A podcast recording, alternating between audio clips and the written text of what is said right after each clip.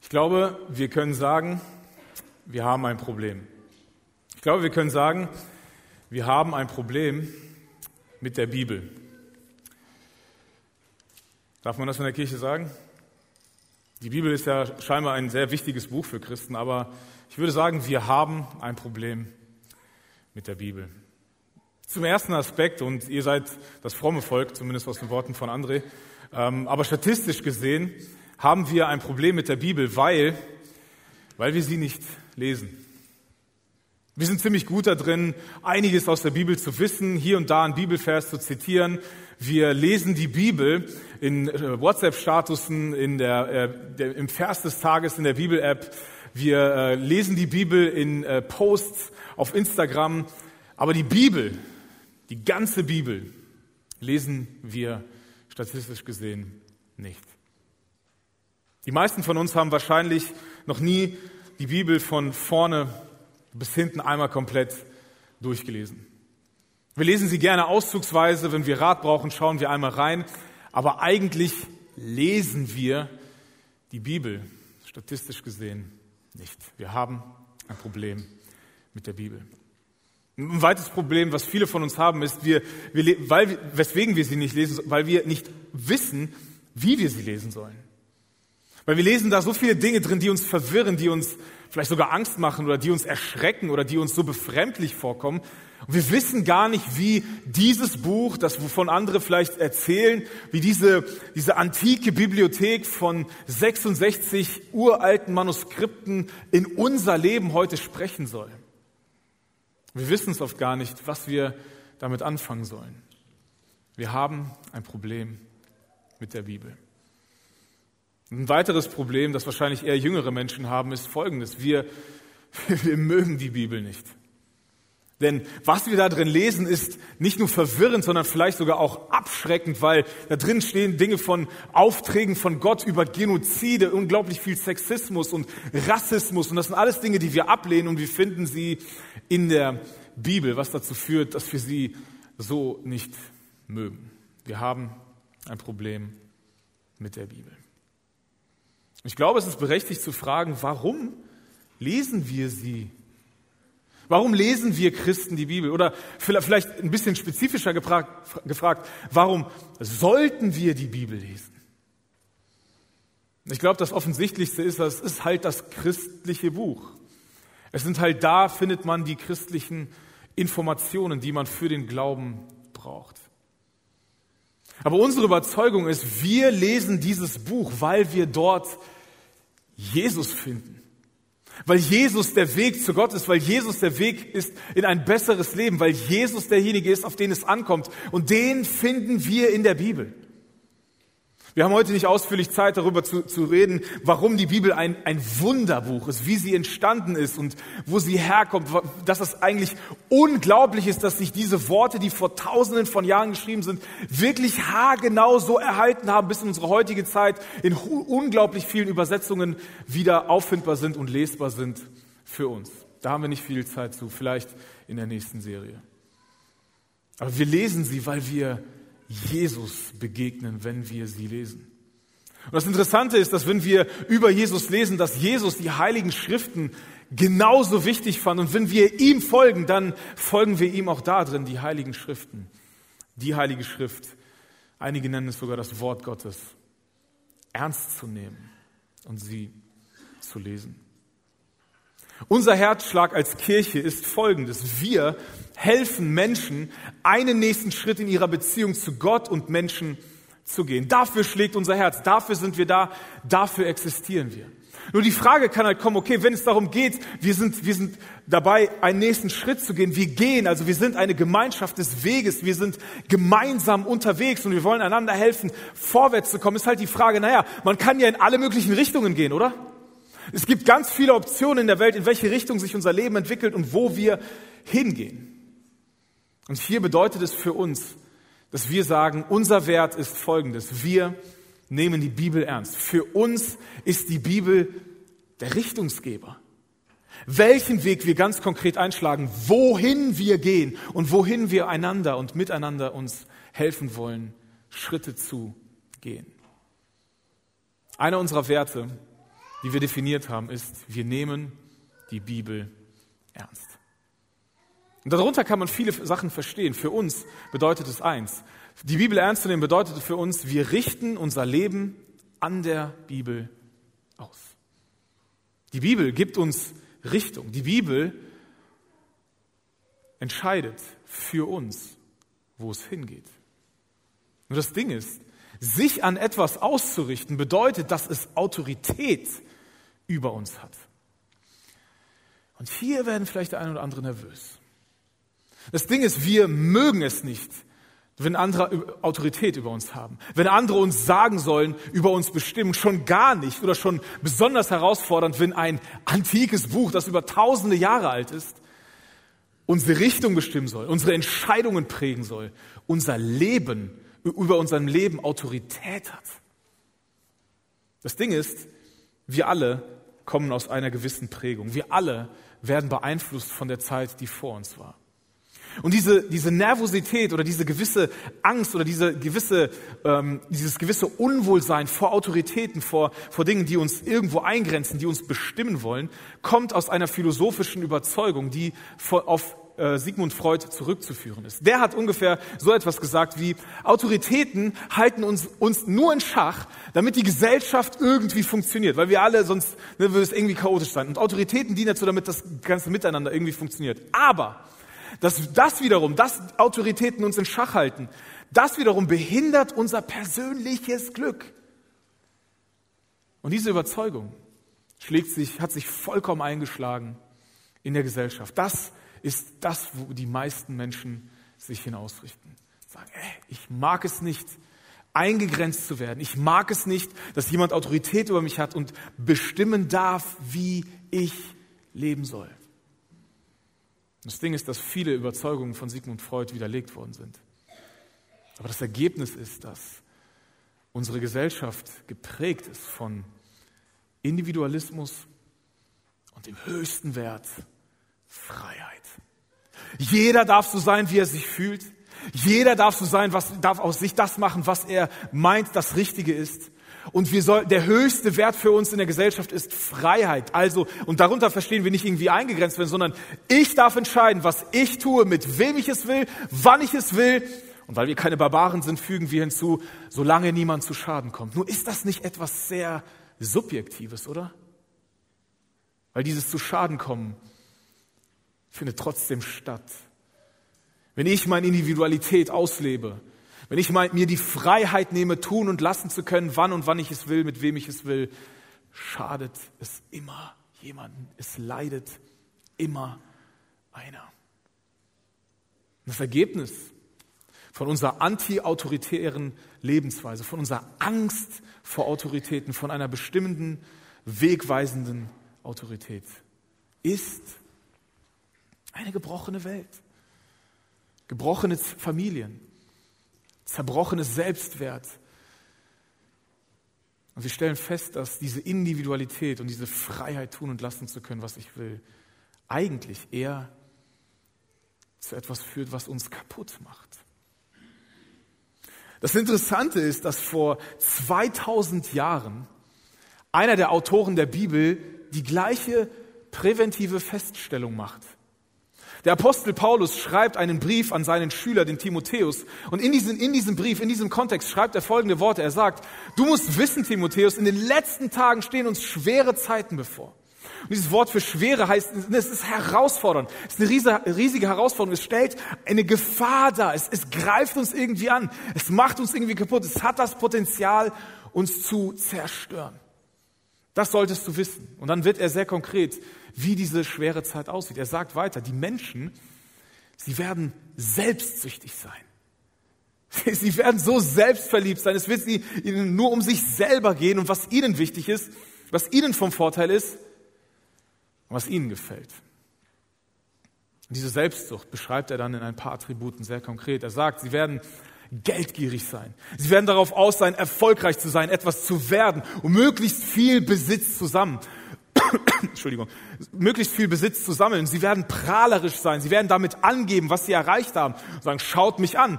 Und daraus folgt dann wieder, sie werden hochmütig sein. Sie werden auf dieser erhobenen Position auf andere herabschauen und sagen, ihr habt nicht all das erreicht, was ich hingekriegt habe.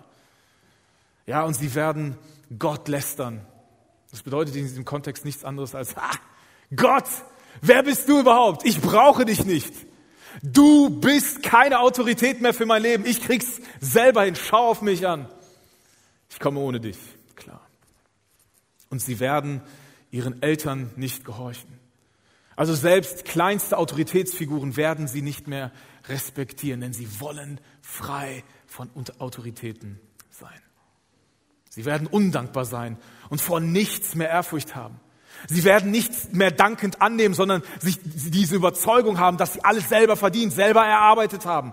Und ihnen ist nichts mehr heilig. Das bedeutet dieses Ehrfurcht haben. Ihnen ist nichts mehr heilig. Es gibt nichts mehr, wovor sie Respekt haben. Alles münzen sie nur noch auf sich selbst. Und das Resultat einer solchen Lebensweise wird sichtbar werden. Und wo wird die Gebrochenheit unserer Welt am sichtbarsten wie in unseren Beziehungen? Die Vorherschau von Paulus war, sie werden lieblos sein, unversöhnlich, verleumderisch, unbeherrscht und gewalttätig. Das Interessante ist, das Wort, das hier, das hier mit verleumderisch übersetzt ist, ist im Griechischen Diabolos. Also, das, was mittlerweile irgendwie ein Wort, eine Beschreibung für den Teufel ist.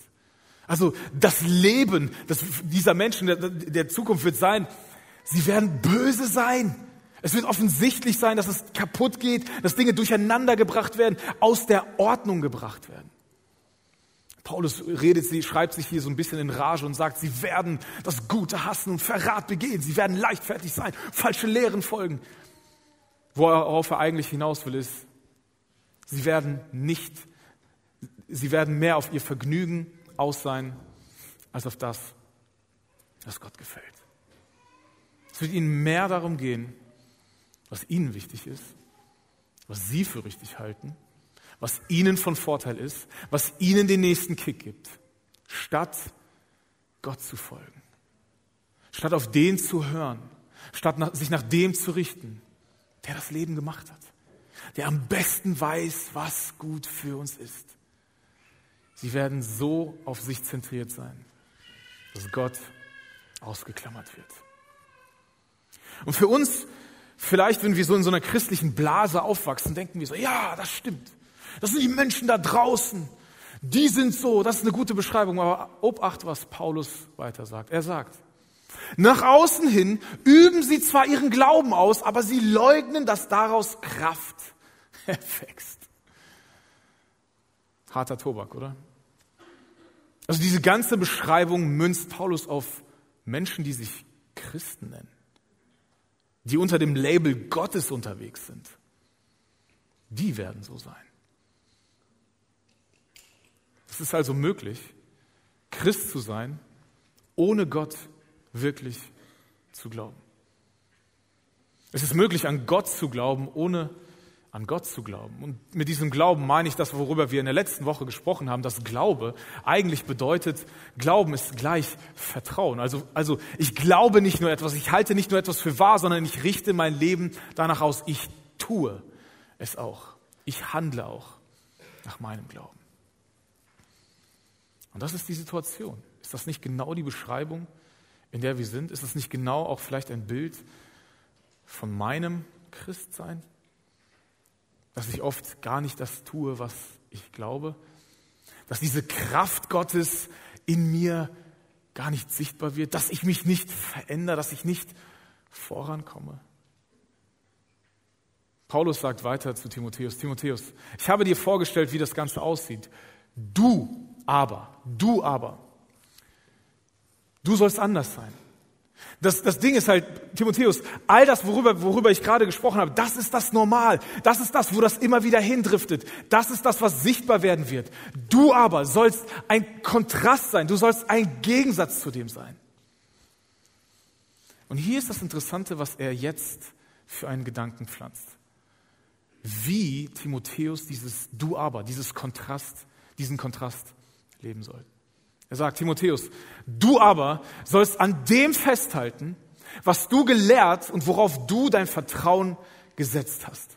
Du, soll, du hast Dinge gelernt, du hast einen Lernprozess hinter dir, du hattest Menschen, die dir Dinge beigebracht haben über Gott und über die Welt und wie das Ganze funktioniert. Und du hast dein Vertrauen da schon reingesetzt. Du hast schon angefangen, Dinge zu tun. Du hast schon angefangen, dein Leben zu verändern. Bleib dabei, halte das fest. Du weißt ja, wer deine, nächste Folie bitte, du weißt ja, wer deine Lehrer waren und du kennst auch von klein auf die Heilige Schrift. Wir wissen von Timotheus, dass er halb Grieche, halb Jude war und dass seine Mutter und seine Großmutter sehr viel investiert haben, damit Timotheus den Gott kennenlernt, wie er ist. Und dass er sehr wahrscheinlich in den, in den, heiligen Schriften des Alten Testaments, die aus der Perspektive von Timotheus auch schon sehr alt waren, auch schon sehr weit. Ja, weil ihr müsst wissen, dass wir in diesem Buch, dass wir hier 66 antike Dokumente haben, die aufgeteilt sind in, ein, in einen alten Teil und einen neuen Teil. Und diesen alten Teil hatte Timotheus vor 2000 Jahren schon. Und es war aus seiner Perspektive schon alte, alte heilige Schriften. Und die kannte er. Und er sagte, da, das ist deine Hilfe für das Kontrastprogramm. Das ist deine Hilfe für dieses Du aber. Du brauchst Information, du brauchst Worte, die du dir immer wieder einprägst. Vergiss sie nicht. Halt daran fest, was du schon gelernt hast. Du weißt, da ist ein Weg passiert. Und dann kommt Paulus so ein bisschen in diese Erklärrichtung, wo er erklärt, wofür die heiligen Schriften eigentlich da sind. Und er sagt, die Heilige Schrift, sie kann dir das nötige Verständnis vermitteln, damit du durch den Glauben an Christus Jesus gerettet wirst. Und ihr Lieben, das hier ist, ist die Quintessenz des christlichen Glaubens. Es gibt ein Problem. Wir Menschen haben ein Problem. Wenn wir ehrlich sind und in die Welt schauen, sehen wir diese Gebrochenheit. Wir sehen, es gibt ein Problem. Aber dieses Problem ist nicht, ist nicht das, was wir oft identifizieren, sondern es geht viel tiefer. Wir sind das Problem. Wir brauchen jemand, der uns da rausholt. Und es braucht übernatürliche Rettung. Und Jesus Christus, der ist die Lösung dafür. Timotheus, du weißt, du hast die Erfahrung gemacht. Wenn du diese heiligen Schriften aufmachst und liest und studierst, dann entdeckst du, dass dich das genau darauf hinweist. Du lernst kennen, was das eigentliche Problem ist und wer die beste Lösung für dieses Problem ist. Du wirst Jesus begegnen. Es geht um Jesus. Er ist das Wort Gottes. Dafür ist die Schrift da. Und er geht aber noch weiter. Er sagt, es ist nicht nur dafür da, um dich zu überführen, sondern, und auch dazu ist jede Schrift nützlich, die sich dem Wirken von Gottes Geist verdankt. Bevor er zu dem Punkt kommt, bevor wir zu seinem Punkt kommen, was, wofür sie noch nützlich ist, lass uns hier mal ganz kurz anschauen, was er hier sagt. Er sagt, die Heiligen Schrift, sie ist dem vom Wirken von Gottes Geist. Sie kommt aus dem Wirken von Gottes Geist.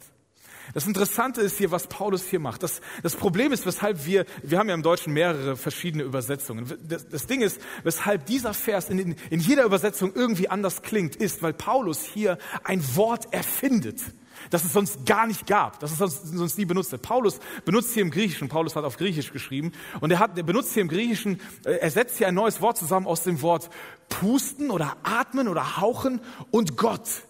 Und er macht daraus ein, ein, ein Adjektiv und er sagt halt, diese Schriften sind von Gott eingehaucht. Die sind von Gottes Geist beeinflusst. Das heißt, diese Schriften, die tatsächliche Menschen geschrieben haben, die sind so von Gott beeinflusst, dass Gott dadurch sichtbar wird, dass wir sein Atmen, Atem spüren, wenn wir diese Buchstaben lesen. Wenn Gottes Atem sichtbar wird, dann führt uns das dazu zu erkennen, dass wir Jesus brauchen. Aber nicht nur dafür. Paulus sagt nämlich weiter, sie hilft dafür, sie hilft recht zu lehren, Sie hilft, die Irrenden zurechtzuweisen und zu bessern. Und sie trägt dazu bei, die Menschen zur Gerechtigkeit zu erziehen. Also vier Aspekte, die er hier annennt. Also, es ist, geht dafür da, wir können durch die Schrift etwas lernen. Wir müssen die Fehler unseres Lebens, die, die unsere Großeltern gemacht haben, die unsere Eltern gemacht haben, nicht auch machen. Die Menschen vor tausenden von Jahren schon gemacht haben. Wir müssen die Fehler nicht machen. Wir können daraus etwas lernen für unser Leben. Wir können, von, von, äh, wenn wir Irrwege gehen, können wir zurechtgewiesen werden. Wir können wieder auf den richtigen Weg, die richtige Ausrichtung gebracht werden, wenn wir diese antiken Schriften lesen. Und wir können herausgefordert werden, wir können aufgefordert werden, unser Leben zu verändern zum Besseren. Aber im Endeffekt trägt es dazu bei, dass die Menschen zu Menschen der Gerechtigkeit werden. Das ist das Codewort von Paulus für, das sind Menschen, die verändert werden von Gott.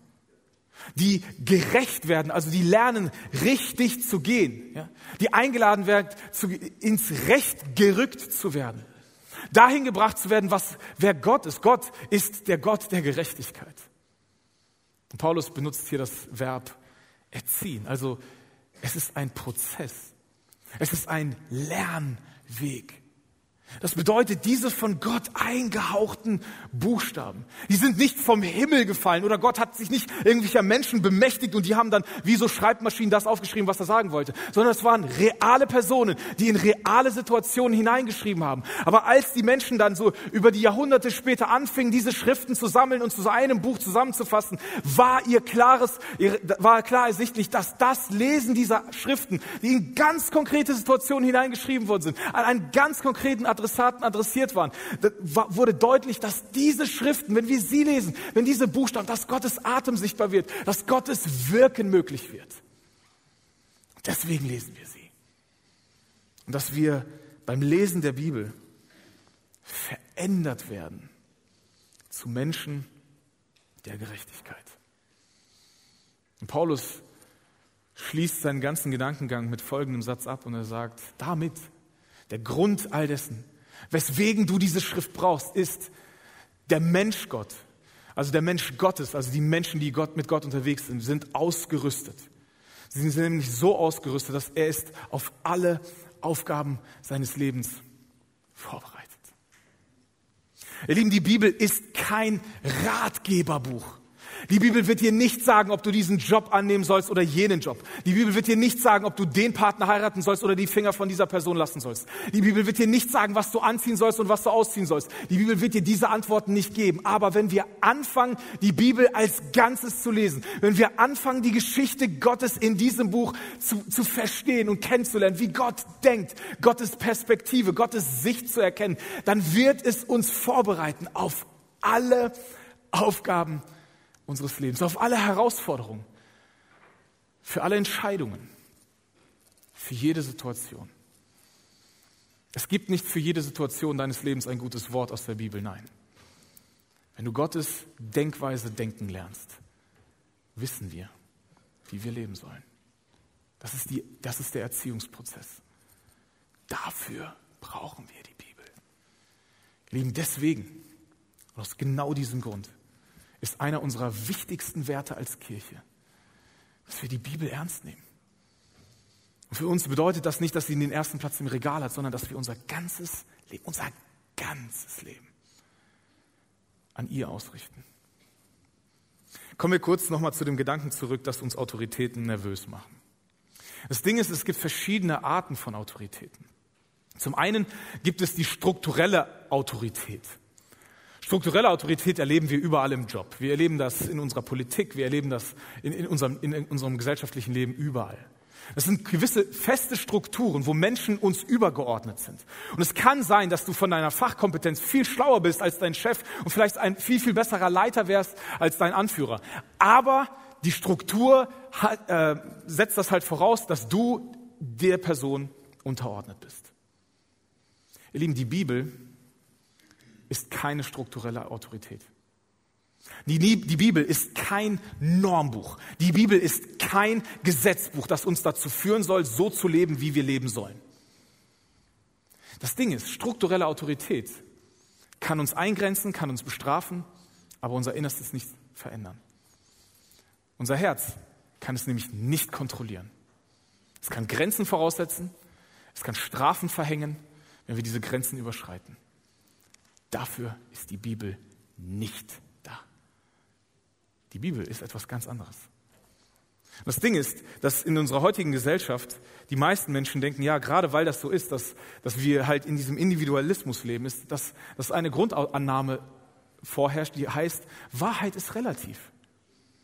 Wir wissen nicht genau, was wirklich wahr ist. Jeder entscheidet in seiner Freiheit das, was für ihn richtig ist. Nun, das Ding ist, dass wenn wir die Bibel aufmachen und wenn wir jeden einzelnen individuellen ähm, Charakter kennenlernen, der sich hier so darstellt und der vielleicht sein eigenes Leben porträtiert oder das Leben von Jesus darstellt, dann finden wir immer wieder die Grundannahme, die alle Autoren der Bibel gemeinsam haben, dass es eine übergeordnete Moral gibt in unserem Universum, die für uns allgemein gilt. Ich glaube, diesen Gedanken kann man noch ziemlich lange ausführen und sehr darüber philosophieren, aber das ist die Grundannahme von den Autoren der Bibel. Es gibt eine uns übergeordnete Autorität. Die ist Gott. Und dieser Gott, der teilt sich mit durch die, die Geschichte mit dem Volk Israel, durch die Geschichte und das Leben von Jesus und durch die Geschichte der ersten Kirche im ersten Jahrhundert, deren Berichte wir hier wiederfinden. Denn die Bibel ist keine strukturelle Autorität, die Bibel ist eine geistliche Autorität oder eine spirituelle Autorität. Das bedeutet, sie gibt uns den echten Zugang zur Realität. Ihr Lieben, die Bibel ist ein Realitätsgeber. Die Bibel ist ein Augenöffner. Unsere Welt ist nicht so, wie wir sie uns meistens vorstellen. Unsere Welt funktioniert oft im Hintergrund anders, als wir denken. Und damit meine ich nicht Verschwörungstheorien, irgendwelche mächtigen Menschen, nein, sondern es geht darum, dass die, dass die Bibel uns die Augen öffnet und zeigt, was das eigentliche Problem unserer Welt ist, was die wirkliche Lösung für das Problem unserer Welt ist. Das ist das, wofür die Bibel da ist. Die Bibel ist eine Autorität, die uns die Augen öffnen möchte, die uns nicht irgendwie konform halten möchte, sondern die uns zeigen will wie wir in unser eigenes bestes Leben kommen. Lieben, ja, das bedeutet, dass wir Jesus folgen. Weil da können wir aufblühen, da kommen wir zurück in das, wofür wir eigentlich gemacht worden sind. Jemand sagte mal, das Ziel des Bibellesens ist nicht Menschen in seltsame, unnatürliche Formen zu pressen, indem man ihr Leben nach den Maßstäben der Bibel ordnet, sondern den Menschen, die Gott gehören, zu helfen, vollständige, reich beschenkte menschliche Wesen zu werden, die Gottes Ebenbild in seiner ganzen vielseitigen Groß, Großartigkeit widerspiegeln. Es geht nicht darum, dass wir alle irgendwie konform und einheitlich werden. Die Bibel hat Regeln, ja, aber für wen? Kennen wir den ganzen Kontext? Kennen wir die Geschichte, die Gott erzählt für, mit seiner Menschheit? Es geht darum, die Realität kennenzulernen. Und wenn wir die Realität sehen, dann sehen wir unsere Bedürftigkeit, bei Gott sein zu sollen. Dann sehen wir unsere Notwendigkeit, ihm nahe zu kommen. Wenn wir uns Gott nahen, werden wir nicht so bleiben, wie wir sind. Wir werden verändert. Wir fangen an, andere Entscheidungen zu treffen. Wir, wir, wir lernen Dinge von anderen Menschen, die vor uns gelebt haben. Wir werden von Irrwegen weggebracht. Wir werden zur Besserung aufgerufen und wir lernen es, Menschen Gottes zu werden, die in der Gerechtigkeit, im Recht leben. Ihr Lieben, deswegen kann ich selbstbewusst sagen, Jesus zu folgen, macht unser Leben besser. Weil es unser Leben verändert, weil wir heil werden, weil wir gesund werden, weil wir genesen, weil Dinge wieder in Ordnung kommen. Es wird nicht alles perfekt, nein, aber es wird heil. Aber es macht nicht nur unser Leben besser, sondern es macht uns im Leben besser. Wir werden bessere Lebemenschen, wir werden bessere Ehemänner, Väter, Freunde, Arbeitskollegen, Arbeitnehmer, Arbeitgeber. Wir werden besser im Leben, weil wir den Einblick in die Realität bekommen. Deswegen ist einer unserer wichtigsten Werte, die Bibel ernst nehmen. Wir richten unser Leben an der Bibel aus. Und das hat ganz konkrete, ganz konkrete Anwendungsschritte. Einer wäre folgender. In der Bibel finden wir Orientierung für unseren Glauben und die zugehörige Lebensweise. Da drin. Nicht unser Bauchgefühl, nicht die Norm, nicht das, was in der Gesellschaft normal ist. Nein, wir finden das hier drin, in einer Bibliothek von 66 antiken Schriften, die uralt sind aber die Gott gehaucht sind, durch die Gott spricht, ins Hier und Jetzt. Ihr Lieben, wir leben Dinge nicht, weil sie in der Bibel stehen, sondern wir, orientieren, wir, wir, wir unterstellen uns der Autorität. Das bedeutet nicht, wir versklaven uns an ein Buch, denn hinter der Autorität der Bibel steht Gottes Autorität. Und wir unterstellen uns seiner Autorität. Aber was er möchte, wie er denkt, wie er wirkt, was er für uns will, finden wir hier. Nicht in Fetzen gelesen, im ganzen Kontext lernen wir verstehen, wie Gott denkt und was er für uns will. Deswegen nehmen wir die Bibel ernst. Das bedeutet dann halt aber auch, wir entscheiden nicht nach unseren Gefühlen, was falsch und richtig ist, sondern nach den Prinzipien der Bibel. Und manchmal fordert dich die Bibel, fordert dich das Lesen der Bibel, weil du Dinge kennenlernst, weil du Gott kennenlernst, heraus, Dinge zu bessern, einen Irrweg zu verlassen, der gesellschaftlich gesehen kein Irrweg ist. Manchmal fordert es dich heraus, Dinge sein zu lassen, die normalerweise jeder macht. Aber sie fordert dich heraus, Dinge anzufangen, die niemand mehr macht, die uralt sind, die verstaubt klingen, die aber bedeuten, Jesus konkret im Alltag zu folgen. Und manchmal entscheiden wir auch gegen unser Gefühl. Und wir vertrauen Gott, indem wir das tun, was er sagt. Wir nehmen die Bibel ernst. Bedeutet, bedeutet drittens für uns als Kirche Folgendes. Nicht Gewohnheiten oder Traditionen entscheiden, wie wir Gemeinde leben, sondern die Prinzipien der Bibel. Und ich weiß, es ist herausfordernd. Wenn man schon über Jahre, Jahrzehnte etwas in der Gemeinde, in der Kirche gemacht hat, und dann hinterfragen wir die Dinge. Vielleicht ist euch das aufgefallen, dass wir in der letzten Zeit immer wieder diese Grundsatzfragen stellen, sagen, wie ist das wirklich? Und die Dinge komplett von neu aufschlüsseln und äh, Workshops machen und, und Serien halten und reden und reden und reden, weil nicht die Gewohnheit, nicht das, was uns schon gefällt, nicht das, woran wir uns gewöhnt haben, und nicht das, was traditionsreich ist, uns prägt, sondern das, was Gottes Atem spricht, durch das, was in der Bibel vermittelt wird. Deswegen leiten wir Gemeinde so, wie wir Gemeinde leiten. Deswegen fangen wir an, Dinge aufzuhören, um neue beginnen zu können. Deswegen verstärken wir andere Dinge, die für den einen oder anderen nicht so wichtig erscheinen und stellen andere Dinge etwas zurück, weil wir Kirche leiten wollen, nicht aus Tradition, Gewohnheit und Geschmack heraus, sondern aus den Prinzipien der Bibel. Denn wir, wir sind eine Kirche, die die Bibel ernst nimmt. Wir orientieren unser Leben, wir richten unser Leben an der Bibel aus. Lieben, und das hat nicht nur eine strukturell organisationelle Ebene, nein, das hat eine sehr persönliche Komponente. Das hat eine sehr persönliche und direkte für dich anwendbare Anwendung.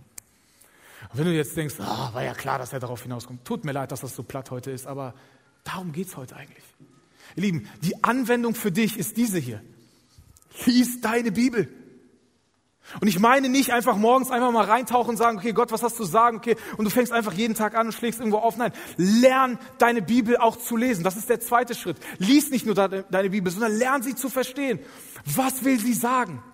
Und wenn du Fragen hast, wenn du dich, wenn du Unverständnis hast, rede doch mit jemandem. Nutze Informationen. Das Bibelprojekt ist ein großartiges Tool, ein großartiges Werkzeug, um die Bibel verstehen zu lernen. Wie sie wirklich ist. Sprich mit Leuten, die du kennst. Geh in eine Kleingruppe. Ruf die Pastoren an. Wen auch immer. Was du brauchst, um zu verstehen, was du da liest. Es geht nicht nur darum, dass du es einfach liest, sondern dass du auch verstehst, was Gott redet. Dass du Gottes Atem spürst. Ihr Lieben, hier kommt das Dritte, das Wichtigste überhaupt. Lies nicht nur, sondern handle auch danach. Jesus hat an einer Stelle gesagt, die, die meine Worte hören, die, die verstehen, was ich sage, es aber nicht tun. Das sind Menschen, die eigentlich ihr Leben auf einen sandigen Boden bauen, ihr Lebenshaus auf einen sandigen Boden bauen. Und wenn, wenn Stürme kommen, Herausforderungen und Schwierigkeiten im Leben, dann ist das Resultat, dass das ganze Kartenhaus zusammenkracht. Weil Veränderung bringt nicht Information, sondern gelebte Information. Bringt nicht Gottes Offenbarung, sondern das Leben in seiner Gegenwart. Das Tun, das Handeln. Deswegen, ihr Lieben, wenn wir eine Kirche sein wollen, die die Bibel ernst nimmt, dann lasst uns die Bibel lesen. Lasst uns sie so lesen, dass wir sie verstehen. Und lasst uns auch das tun, was wir da mitbekommen. Einer der alten Schreiber des, der Bibel aus dem Psalmen, ein Liederdichter, der beschreibt den Kontext der Heiligen Schriften folgendermaßen. Er sagt, dein Wort ist ein Licht auf meinem Weg. Es lässt mich klar sehen, was vor mir liegt. Lieben, die gleichen Worte hat Paulus benutzt in einer weniger metaphorischen Sprache. Er sagt, in der ganzen Gebrochenheit und Zerrissenheit dieser Welt, du aber tauch ein in die Heiligen Schriften. Denn all die, all die Dinge, die, die sie bewirkt, führen dazu, dass du vorbereitet bist, klar sehen kannst, weißt, wo es hingeht, ready bist für die Aufgaben, für die Herausforderungen, ja, für dein Leben